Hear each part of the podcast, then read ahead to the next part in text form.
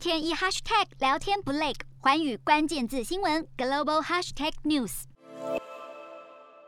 在欧洲强推健康通行证引发了不小争议，不过在美国扫 QR 码的接受度就大得多。疫情下，让无接触式服务成为王道，不少消费者更对用手机镜头扫一扫就能够点餐和结账的做法习以为常。而所谓的 QR 码，全称就是指快速回应矩阵图码，却引发专家警告：QR 码固然便利，却可能沦为不肖分子的科技诈骗工具。专家指出，绝大多数 QR 码系统在设计上缺乏让使用者选择退出的功能，进而使得资讯安全缺乏保障。更警告，如果民众扫描到的是被调包的图码，更可能被引导到乍看之下与正版极为相似的钓鱼网站，使得个资暴露在风险之中，甚至导致荷包失血。提醒民众在点击之前要先确认来源经过授权，也不要随便扫描简讯或电子邮件中来路不明的 QR 码。另一方面，在台湾当局积极的推动之下，民众已经习惯扫描 QR 码登记的简讯十连制。而专家除了提醒店家要注意连接的正确性，